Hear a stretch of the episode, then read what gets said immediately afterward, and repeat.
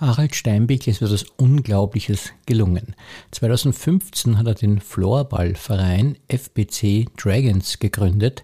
Damals wusste kaum noch jemand, was Floorball eigentlich ist. Und heute, sieben Jahre später, hat der Verein über 100 Mitglieder und Kinder und Jugendliche ab fünf und sogar Erwachsene, die hier auch in der Hobbymannschaft spielen, haben eine Riesenfreude und betätigen sich sportlich. Also ein wirklich sehr interessanter Gast für unseren Bezirkspodcast.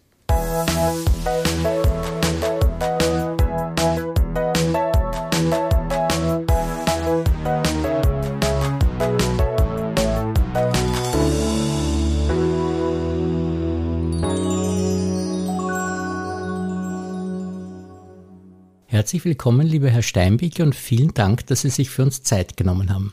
Herzlichen Dank für die Einladung. Ich freue mich auf das Gespräch. Ja, Sie haben ja was Großartiges geleistet, was eigentlich fast niemand äh, sich vorstellen kann zu leisten. Sie haben einen eigenen Sportverein gegründet und das noch dazu mit einer Sportart, die damals, also 2015, noch relativ unbekannt war. Wie sind das in den Sinn gekommen und vor allem, wie ist es Ihnen dann gelungen überhaupt? Der Ursprung war eigentlich im Jahr 2009. Mein ältester Sohn, damals in der Volksschule Bendergasse am Hauptplatz, äh, hat die Sportart Floorball dort kennengelernt. In der Bendergasse ist es ja üblich, dass unterschiedliche Sportarten vorgestellt werden und das hat ihm besonders gut gefallen. Und äh, er war dann in einem Art Freifach und hat das dort gemacht und hat dann sogar äh, bei einem Hobbyverein angefangen äh, mitzuspielen. Und so ist es im Prinzip entstanden. Nach kurzer Zeit hat dann meine Tochter, die um zwei Jahre jünger ist als mein ältester Sohn, gesagt, ja, das gefällt ihr auch, sie möchte auch mitspielen. Und ich habe dann gesehen, dass dieser Hobbyverein auch was für Erwachsene anbietet und ich habe mir gedacht, Floorball ist eine sehr schnelle Sportart. Ich gehe gern laufen im Leinzer Tiergarten, aber die Schnelligkeit hat mir ein bisschen gefehlt. Wenn man viel laufen geht, wird man ja jetzt äh, konditionell ganz gut, aber die Spritzigkeit fehlt und äh, da habe ich mir gedacht, da fange ich auch ganz einfach an, bei dieser Erwachsenengruppe mitzuspielen. Äh, der äh, entscheidende Grund, warum das dann aber noch größer geworden ist, war dann mein jüngster Sohn, der war damals fünf, der Pauli, äh, wollte dann auch Floorball spielen und da war es dann so, dass äh, mit, mit dem Alter von fünf war das halt noch kein Angebot in diesem Hobbyverein, weil da waren halt Kinder von acht bis, sage ich mal, 18. Da habe ich dann zugeschaut und hab, war halt bei ihm dabei, damit, weil er halt noch so klein war und bin dann da ein bisschen in diesen Hobbyverein reingerutscht, auch ein bisschen als Betreuer. Dann haben viele Freunde von den Kindern angefangen, äh, auch mitzuspielen. Und äh, zwei Mamas und meine Frau, also die, die Kathi Langer und die Betty Schuh, auch äh, in der Nähe von Leasing beheimatet. Und meine Frau haben dann gesagt, naja, machen wir das doch ein bisschen professioneller, möchte ich jetzt nicht sagen, aber ein bisschen strukturierter und haben gesagt, du hast eine Firma, du weißt sicherlich, wie man auch einen Verein gründen kann. Und so haben sie dann gesagt, ja, machen wir doch einen eigenen Floorballverein. Und das war dann im Jänner 2015 haben wir den Verein gegründet. Und ich stelle mir das wahnsinnig schwierig vor, weil doch ja viele damals noch nicht gewusst haben, was Volleyball ist. Also jetzt war das ist einfach war so ein Familien- und Freundesunternehmen. Und wie haben Sie das dann gemacht, dass dann andere Leute diese Sportart kennen und schätzen gelernt haben? Das stimmt, also das passiert auch heute noch immer wieder, wenn wir sagen, wir sind ein Floorballverein, dann sagen die Leute, was ist das? Also äh, das heißt, wir versuchen das relativ schnell zu sagen mit, ja, das ist Hockey in der Halle. Aber das Lustige ist, wenn die Leute dann sehen, was wir machen, dann sagen sie, ah, das kenne ich, das habe ich in der Schule gespielt, das war eigentlich super leibernd, das hat mir eigentlich als Kind oder als Jugendlicher auch gefallen. Also die Leute kennen eigentlich die Sportart weniger unter der Bezeichnung Floorball, sondern eher so, das ist halt Hockey in der Schule. Ein wichtiger Punkt für uns war sicherlich auch, dass dieser Freundeskreis im Mauer, auch mit der Wottroper Kirche, da waren halt viele in, im selben Alter von unseren Kindern, die das eben gekannt haben und dann gesagt haben, ja, da wollen sie einfach mitmachen. Und so haben wir gestartet damals mit 18 Vereinsmitgliedern.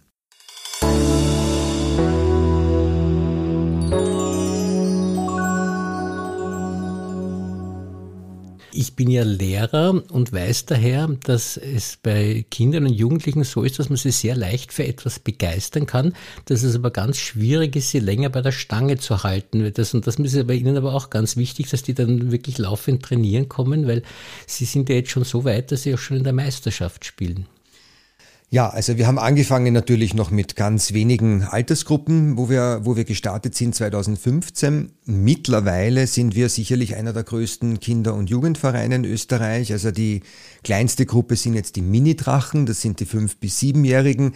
Das ist noch ein, ein Spiel und, und da wird also noch viel äh, gespielt und da geht es jetzt weniger um die Sportart, aber natürlich, also auch bei den Minidrachen am Schluss wird immer ein Match gespielt und das ist für die Minidrachen auch das Wichtigste, aber das ist halt noch ein sehr spielerischer Zugang und auch da wird ein bisschen gezeigt, was ist eigentlich ein Verein und das ist jetzt was anderes als die Schule und was anderes als zu Hause. Da ist diese große Sporthalle für die Kinder schon einmal sehr, sehr aufregend. Und dann geht's bei uns los mit der U10, das sind die 8- bis 9-Jährigen, U12, U14, U16, U19. Und dann spielen wir in der Bundesliga Herren mit, ein eigenes Team und ein eigenes Team bei der Bundesliga Damen und haben auch äh, noch eine Hobbygruppe. Also das sind dann so für äh, Erwachsene, meistens sind das dann Eltern von Kindern oder Leute, Studenten, die das quasi nicht jetzt so in der Bundesliga machen wollen, aber noch spielen wollen. Das, sind, das ist unser Vereinsangebot. Ja, natürlich, am schönsten für uns ist es, wenn die Leute regelmäßig kommen. In der Regel bieten wir zwei Trainings in jeder Altersklasse an pro Woche. Äh, natürlich gibt es auch Kinder, die einmal schnuppern kommen und sagen, na, das ist nichts für mich, ich gehe lieber Volleyball spielen oder Fußball spielen oder was anderes. Schlussendlich haben wir jetzt doch knapp über 100 Vereinsmitglieder, also sind gewachsen und sind ganz froh, dass doch die meisten dann äh, ein Interesse haben, bei der Sportart zu bleiben. Wenn Sie zum Beispiel Schularbeiten haben oder in der Schule Stress haben, stelle ich mir auch vor, dass Sie dann sagen, na, ich kann jetzt nicht kommen, weil jetzt so viel in der Schule zu tun ist und die müssen dann mit der Meisterschaft spielen. Es ist ja, Meisterschaft spielen heißt ja nicht nur Training, das heißt ja auch am Wochenende, dass man dann weiß Gott wohin fahren muss und dort auch spielen muss. Und das geht sich doch, das müssen ja tolle Kinder sein, dass die da das durchhalten. Also, dass die Kinder sagen, sie können nicht ins Training kommen wegen einer Schularbeit, das passiert eigentlich nie. Die wollen eigentlich immer ins Training kommen. Und auch wenn am Montag eine wichtige Englischschularbeit Toll, ist und wir ja. haben am Sonntag ein Meisterschaftsspiel, die wollen immer kommen. Schön. Das Thema ist natürlich bei den Eltern. Nicht? Mhm. Die Eltern haben manchmal Sorge, jetzt muss man, jetzt hat man Schule teilweise bis 16 Uhr. Uh, unsere Trainings fangen an um, sage ich einmal, 17 Uhr, 18 Uhr, 19 Uhr. Wir trainieren in, in Leasing, meistens in der Dirmhirngasse oder auch in Berchtesdorf. Manche Eltern haben Sorgen, dass das dann auch zu viel wird. Wir, wir mischen uns natürlich als Verein da überhaupt nicht ein. Das, das muss die Familie selber entscheiden. Was mir aber schon auffällt, ist, dass auch wenn die Kinder großen Schulstress haben, dass sie meiner Meinung nach einen super Ausgleich haben mit dem Training und ich bilde mir zumindest ein, ob es stimmt, weiß ich nicht, dass, dass die Kinder, die wirklich regelmäßig ins Training kommen, auch bei Schularbeitsstress eigentlich dann bessere Schularbeiten schreiben, weil sie einfach vom Kopf her da auch ein bisschen äh, freier sind und dass ich kann ja nicht von 8 Uhr in der Früh bis 20 Uhr am Abend lernen. Das ist unmöglich, ja. Und deswegen glaube ich, ist es gut, wenn sie dann eineinhalb Stunden bei uns im Training sind, da können sie sich ausbauen und äh, sie kennen das ja vielleicht, wenn man laufen geht, hat man dann wieder, äh, ist man einfach frischer, um Sachen aufzunehmen. Und so stelle ich mir das bei unserem Training auch vor. Die kommen ins Training und können sich dann am Abend nochmal eigentlich konzentrierter hinsetzen und noch einmal die Englischvokabeln durchgeben. Das muss ich ja auch sagen, das kann ich allen Menschen auf äh, ihren Lebensweg mitgeben. Das weiß ich als Lehrer, dass ganz wichtig ist bei Schülern die Selbstdisziplin und die lernen sie durch den Sport natürlich schon auch sehr gut. Ja, ja, und also die Selbstdisziplin und auch die Selbstorganisation, ja, dass genau. sie sich genau. das überlegen müssen. Wann mache ich die Hausaufgabe? Aha, da habe ich Training von 17.30 Uhr bis 19 Uhr. Da kann ich die Vokabeln dann nachher lernen oder der Papa kann mich dann nachher noch abprüfen. Also Kinder, die in einem Sportverein sind, ähm, jetzt sage ich mal so ab der U10, U12 würde ich mal sagen, die lernen sich natürlich auch gut zu organisieren. Ich muss, ich brauche das Trainingsquant mit, ich brauche eine Trinkflasche mit, ich muss das auch wieder mit nach Hause nehmen. Ich darf das nicht in der Garderobe vergessen. Und ich glaube, äh, neben den sozialen äh, Lernfähigkeiten, die ich natürlich, es ist eine Teamsportart, also ich muss auch mit, mit, mit den anderen Kolleginnen und Kollegen natürlich gut umgehen können. Ich habe Trainer, das ist was anderes als die Eltern oder die Lehrer. Also ich habe da auch eine soziale Kompetenz, die sportliche Kompetenz, aber diese Selbstorganisation ist meiner Meinung nach sehr hilfreich für die Kinder.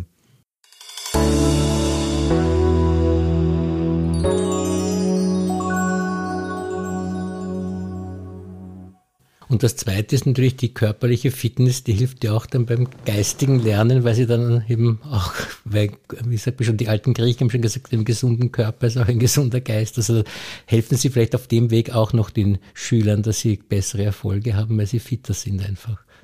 Wir können es natürlich jetzt nicht quantifizieren, das müssten wahrscheinlich irgendwelche Sportwissenschaftler können das wahrscheinlich besser nachweisen, aber ich habe auch das Gefühl, dass die Kinder, die wirklich regelmäßig kommen, die sind einfach auch ausgeglichener ja, und, und, und äh, auch bereiter dann wieder Neues aufzunehmen, sei es jetzt in der Schule oder, oder, oder zu Hause. Und ich sehe sie auch bei mir selber, also wenn ich habe mein Büro auch in Mauer und wenn ich einen sehr, sehr stressigen Vormittag habe, dann verzichte ich gern mal aufs Mittagessen und gehe mal schnell eine Runde Maurer Wald laufen, kaufe mir dann irgendwo ein Semmerl und bin aber dann am Nachmittag wieder fit und merke dann einfach, das tut mir gut und das tut den Kindern sicherlich auch guter Sport. Sie haben ja schon darauf hingewiesen, auf die soziale Komponente. Und da gefällt mir besonders gut, Sie machen ja auch so Trainingslager. Da stelle ich mir extrem lustig vor für die Schüler, wenn Sie da, also die Kinder, jetzt ich denke mal Schüler nur, äh, wenn Sie da über einen längeren Zeitraum von einigen Tagen miteinander zu tun haben. Ja, und danke, dass Sie das ansprechen. Das ist sicherlich auch etwas, wo wir als Verein sehr stolz sind, weil wir also extrem positives Feedback bekommen von den Kindern. Also mir hat gerade letztes Jahr wieder eine Spielerin gesagt, die war damals 17, hat gesagt, also dieses Trainingslager, das ist das Wichtigste im Jahr. Ja, und da haben wir gedacht, naja, es gibt Weihnachten und Geburtstag und gesagt, na, das ist das Wichtigste im Jahr. Und wir haben manchmal Kinder, die dann ein paar Wochen vorher krank werden und dann die Eltern besorgt anrufen und sagen, ja, das Kind ist ganz nervös, weil es muss unbedingt, es möchte unbedingt auf das Trainingslager mitfahren. Das haben wir seit 2015 gemacht. Wir haben jetzt das achte Trainingslager in Planung in Saalbach-Hinterklemm, also sehr schön eigentlich, man kennt so das Skigebiet, aber auch ein sehr schönes Wandergebiet. Wir trainieren da selber in Hinterklemm in einer Halle und in Saalfelden haben ein großes Rahmenprogramm. Die Kinder können klettern gehen. Es gibt einen Fußballplatz, einen Basketballplatz, zwei Beachvolleyballplätze.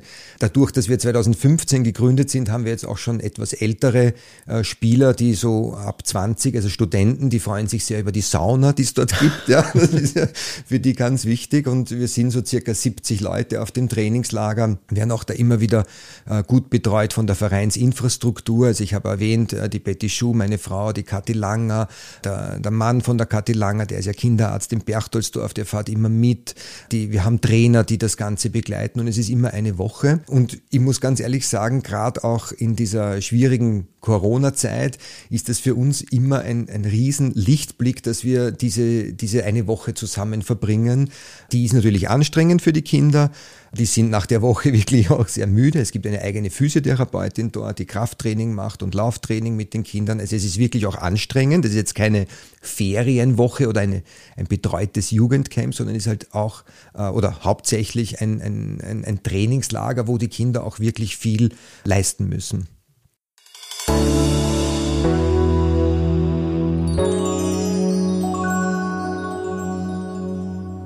Sie haben mit Ihrem Team da was Unglaubliches geschaffen eigentlich, weil wenn man sich das überlegt, wenn Sie sagen, dass Sie jetzt 100 Kinder betreuen und es ist ja so wichtig, dass Kinder eigentlich zum Sport kommen und zur Bewegung kommen. Das muss ja schon für Sie ein äh, wunderbares Gefühl sein, dass die Sie dazu beigetragen haben, dass jetzt so viele Kinder hier einen Sport betreiben und auch noch ein schönes Leben haben, weil sie so lustige Dinge erleben. Aber trotzdem äh, stelle ich mir auch vor, dass es sehr schwierig ist, von der Logistik her so einen doch immer größer werdenden Verein zu managen und äh, die Trainer zu finden und das alles zu finanzieren. Wie schaffen Sie das?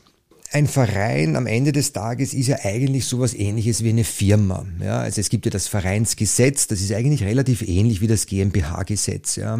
Und Sie können sich das so vorstellen, wie wenn Sie eine Firma gründen. Sie starten einmal quasi alleine, haben vielleicht noch gar kein Produkt. Uh, unser Produkt ist quasi das Training und uh, das muss dann, muss man entwickeln für uns ganz entscheidend, und das war Gott sei Dank eine, eine, eine wichtige Entscheidung und richtige Entscheidung, wir haben von Anfang an gesagt, wir eine der wichtigsten Positionen, die wir brauchen, sind die Trainer. Und wir haben also sehr viel in die Trainerausbildung investiert. Wir haben äh, zusammen mit dem Wiener Floorballbund, das ist in Wien quasi der, der Fachverband äh, von uns, glaube ich, jetzt knapp 55 Trainer ausgebildet. Nicht alle von unserem Verein, aber wir haben jetzt 17 Trainer bei uns und das war uns wichtig, dass wir mal die Trainer haben. Weil wenn sie keine Trainer haben, geht es natürlich nicht. Das ist das eine. Das, der zweite Flaschenhals ist natürlich die Hallensituation. Die ist nicht einfach, weil natürlich es gibt nicht unbegrenzte Turnsäle. Wir sind eine Hallensportart, also wir können jetzt nicht am Pappelteich gehen und auf der Wiese dort oben Floorball spielen, das geht bei uns nicht. Wir machen zwar Lauftrainings am Pappelteich, aber das Spielen selber, da brauchen wir eine Halle. Da haben wir auch über die Jahre natürlich immer wieder höflich äh, nachgefragt bei der Magistratsabteilung 51, die ist für die Hallenvergabe zuständig. Und da haben wir sind jetzt mit, mittlerweile wirklich ganz gut aufgestellt. Also wir haben in der Dirmhirngasse fast täglich ein Training. Wir haben in Alt-Erla in der Rundhalle äh, ein Training und wir haben in Berchtoldsdorf, dort wo der Eislaufplatz ist und ähm, der Schwimmbad, da ist die Siegfried-Ludwig-Halle, da haben wir auch eine Trainingsmöglichkeit und in der Rossecker Gasse. Also das ist, hat gestartet von einer, einem Trainingsangebot von vielleicht vier bis sechs Stunden im Jahr 2015 bieten wir jetzt, ich weiß es ehrlich gesagt gar nicht genau, wahrscheinlich 40 Trainingsstunden an pro Woche in unterschiedlichen Teams. Aber Sie haben recht, das geht nicht von heute auf morgen, das muss wachsen. Da braucht man natürlich auch ein Organisationsteam, da braucht man die Trainer dafür, da braucht man natürlich auch die Eltern, die, die mitarbeiten, gerade was die Meisterschaftsspiele betrifft. Man braucht auch ein bisschen Geduld. Das ist halt so. Aber ich sage mal, äh, steht der Tropfen hüllt den Stein und deswegen glaube ich, sind wir jetzt nach acht Jahren dort, wo wir eben heute stehen. Ich denke mal, man braucht auch Geld natürlich und sehen wir doch schon einige Sponsoren, nicht? Das ist sehr erfreulich und suchen natürlich weitere, nehme ich an. Äh, ja, jetzt weiß ich gar nicht, ob man die Sponsoren da auch nennen natürlich, darf. Selbstverständlich. Äh, also das freut uns natürlich sehr. Wir haben also gestartet ähm, mit, mit, mit meiner Firma, das war der, der erste Sponsor. Dann haben wir die Firma Büschböck, da sind wir sehr froh. Das sind die Windkraftanlagenbetreiber. Man kennt sie vor allem äh, aus, dem, aus dem Burgenland und das war für uns einmal ganz, ganz wichtig. Dann war es uns aber auch wichtig, ähm, ein bisschen eine, ein, ein, ein Setup zu haben, was jetzt auch ähm, die Trainer betrifft, was jetzt Erste Hilfe betrifft. Da hat uns äh, der Kinderarzt äh, Dr. Lange in Berchtesdorf äh, sehr viel unterstützt, hat bei den Trainingsausbildungen immer den Erste-Hilfe-Bad übernommen, hat uns mit Pflastern versorgt. Es passiert ja doch dann immer wieder mal, äh, schürft man sich auf oder was auch immer. Also das waren so die ersten Sponsoren, die wir hatten. Seit letztem Jahr haben wir eine ganz große Malerfirma aus Leasing in der Pfarrgasse, die Malermeister Gosch, der einfach gesagt hat, das gefällt ihm, was wir da machen mit den Kindern und Jugendlichen. Der sponsert uns. Äh, die Bäckerei Ströck, da sind wir jetzt auch ganz äh, froh, äh, die sponsern uns auch seit, seit diesem Jahr. Die Firma Incrementum, ist auch ein Sponsor von uns und wir suchen natürlich weitere Sponsoren. Für uns im Verein, äh, das Finanzielle ist natürlich die Hallensituation. Die Hallen müssen bezahlt werden. Das ist ein, ein, großer Block. Wir brauchen natürlich immer wieder mal Tore, Schläger, Bälle. Die Banden, wir haben ja so 50 Zentimeter hohe Banden, die wir aufstellen. Wenn man so eine ganze Bande kauft, kostet 7000 Euro. Also das ist jetzt nicht so, so günstig. Aber natürlich haben wir auch einen Mitgliedsbeitrag, von dem wird natürlich auch der größte Teil verwendet, um die Infrastruktur aufrecht zu erhalten. Und ja, also wie gesagt, es ist eigentlich so ein bisschen wie eine Firma. Ja. Also man hat, man muss schauen, wo hat man die Einnahmen, wo setzt man die Schwerpunkte bei den Ausgaben, was können wir uns leisten, wo müssen wir vielleicht noch ein bisschen warten. Wenn ein potenzieller Sponsor diesen Podcast jetzt hört, freut uns natürlich, ja. wenn, wenn er begeistert ist, äh, bitte mit uns Kontakt aufzunehmen. Wir freuen uns natürlich über jegliche Unterstützung. Die werden sicher jetzt nach dem Podcast Schlange stehen, da bin ich ganz sicher, wir werden alles dafür tun, weil ich finde, es gibt wirklich nichts Wichtigeres eigentlich heißt, den Jugendsport zu fördern, nicht? Also das ist für jede Firma eigentlich äh, das beste Renommee, wenn man sagt, man leistet da einen Beitrag.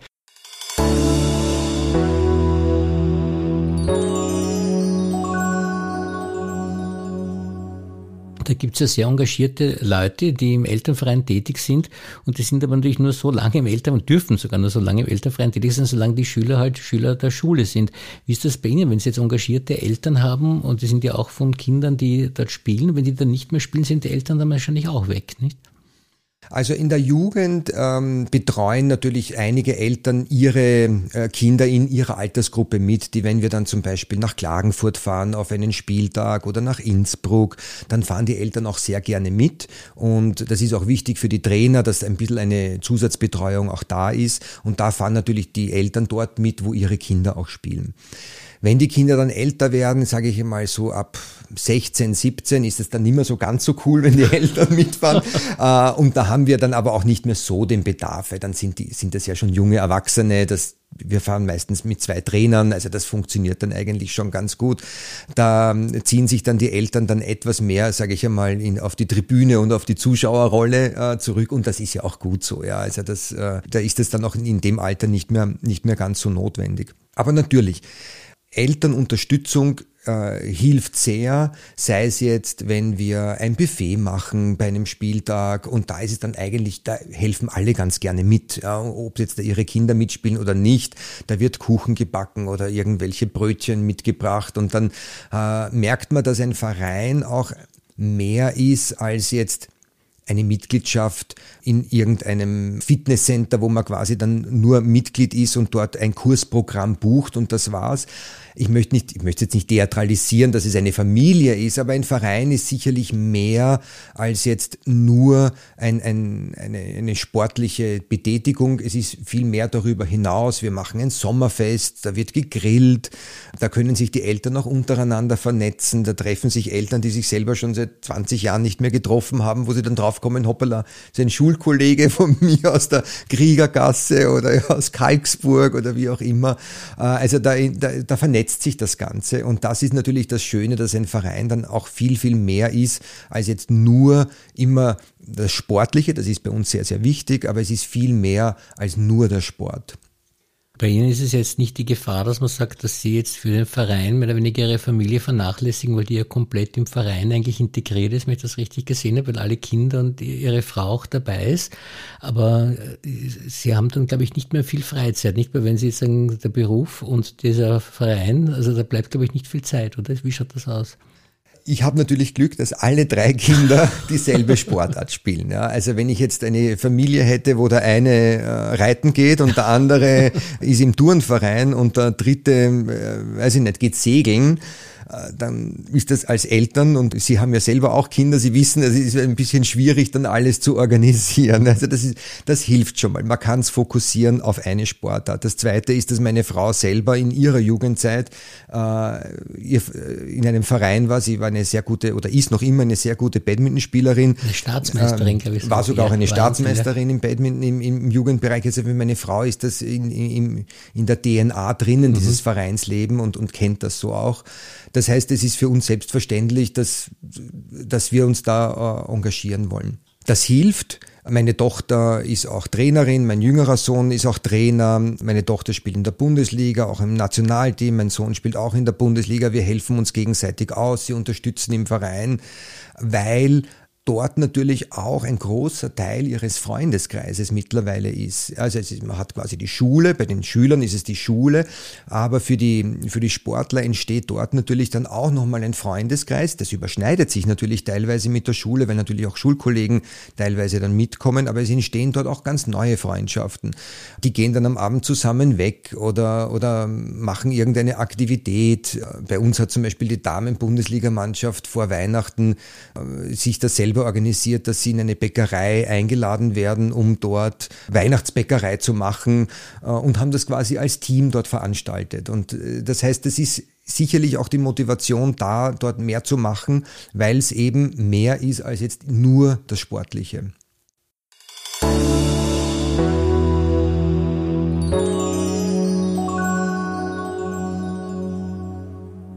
Für Sie gilt das also auch, dass Sie also eigentlich dann gar nicht das Bedürfnis haben, noch irgendwas anderes zu machen, also äh, dieses Vereinsleben zu genießen.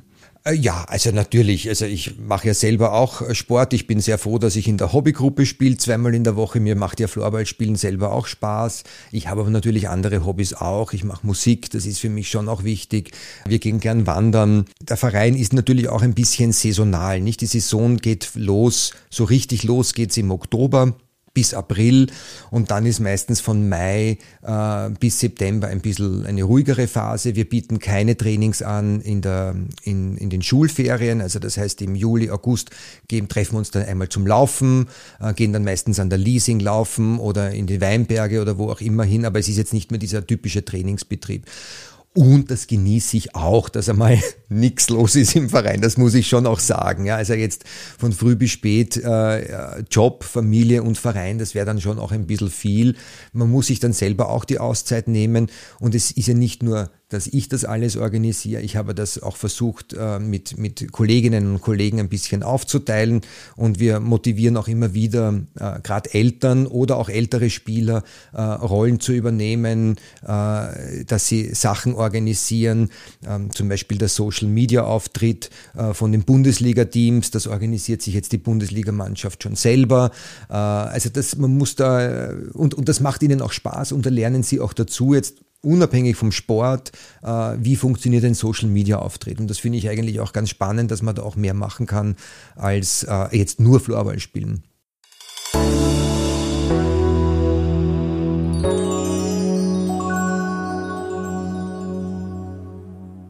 Um zum Abschluss, um uns jetzt noch ein bisschen besser kennenzulernen, ein paar Fragen. Was ist denn Ihre Lieblingsmusik? Dadurch, dass ich ja selber Musik mache, äh, ich bin also sehr musikbegeistert und äh, ich würde gar nicht sagen, dass ich da jetzt ähm, einen bestimmten Fokus habe. Ich höre wirklich sehr breit äh, gerne Musik. Ähm, wenn ich jetzt mich entscheiden müsste oder ein paar Highlights, ist es natürlich schon die Musik der 80er Jahre, äh, wie Prince, Madonna, das sind so, mit denen bin ich halt aufgewachsen, auch Neue Deutsche Welle, äh, war bei mir ein großes Thema. Sicherlich auch so in die Richtung Police, Madness, also so ein bisschen die, die alternativere äh, Rockmusik. Gary Moore, ich spiele selber Gitarre, ich bin ein großer Gary Moore-Fan. Ähm, ich habe ein äh, Streaming-Portal, wo ich also sehr viel Musik höre und die, da bekomme ich immer am Jahresende eine Rückschau von meiner Musik. Und was sehr lustig ist, und meine Kinder finden das auch sehr lustig und wir lachen jedes Jahr, da ist jedes Jahr dieselbe Nummer auf Platz eins. ich weiß gar nicht so genau warum, aber das ist von Van Halen Jump. Das mhm. ist quasi das Lied, was ich anscheinend am meisten höre. Ja, das ist auch dauernd tun, nicht? Die müssen echt sprengen, wenn sie das alles, was sie da leisten. Und in der Band äh, spielen sie da auch diese Musik, äh, die ihnen am liebsten ist oder, oder Eigenkompositionen oder was machen sie da? Ausschließlich Eigenkompositionen. Wir haben auch auf bandcamp.com äh, einen eigenen Account. Die Band heißt nicht King Kong. Wir haben letztes Jahr das anlässlich des 20. Todestages von George Harrison für George Harrison ein Lied geschrieben. Kann man sich dort anhören. Es ist eigene Musik, selber komponiert. Wir sind drei Leute, ein Schlagzeuger, ein Bassist, ein Gitarrist. Ich spiele jetzt seit 32 Jahren mit dem, mit dem Bassisten zusammen. Ich sage, das ist wie die Stones mittlerweile. wir warten noch auf unseren Durchbruch. Aber es ist hobbymäßig. Das mhm. machen wir wirklich nur als Spaß.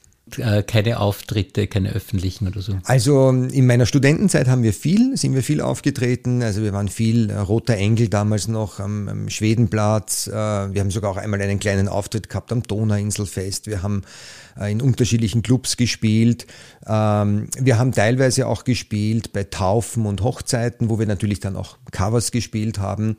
Ähm, mittlerweile, äh, wir sind jetzt alle schon, äh, sage ich einmal, um die 50 oder älter.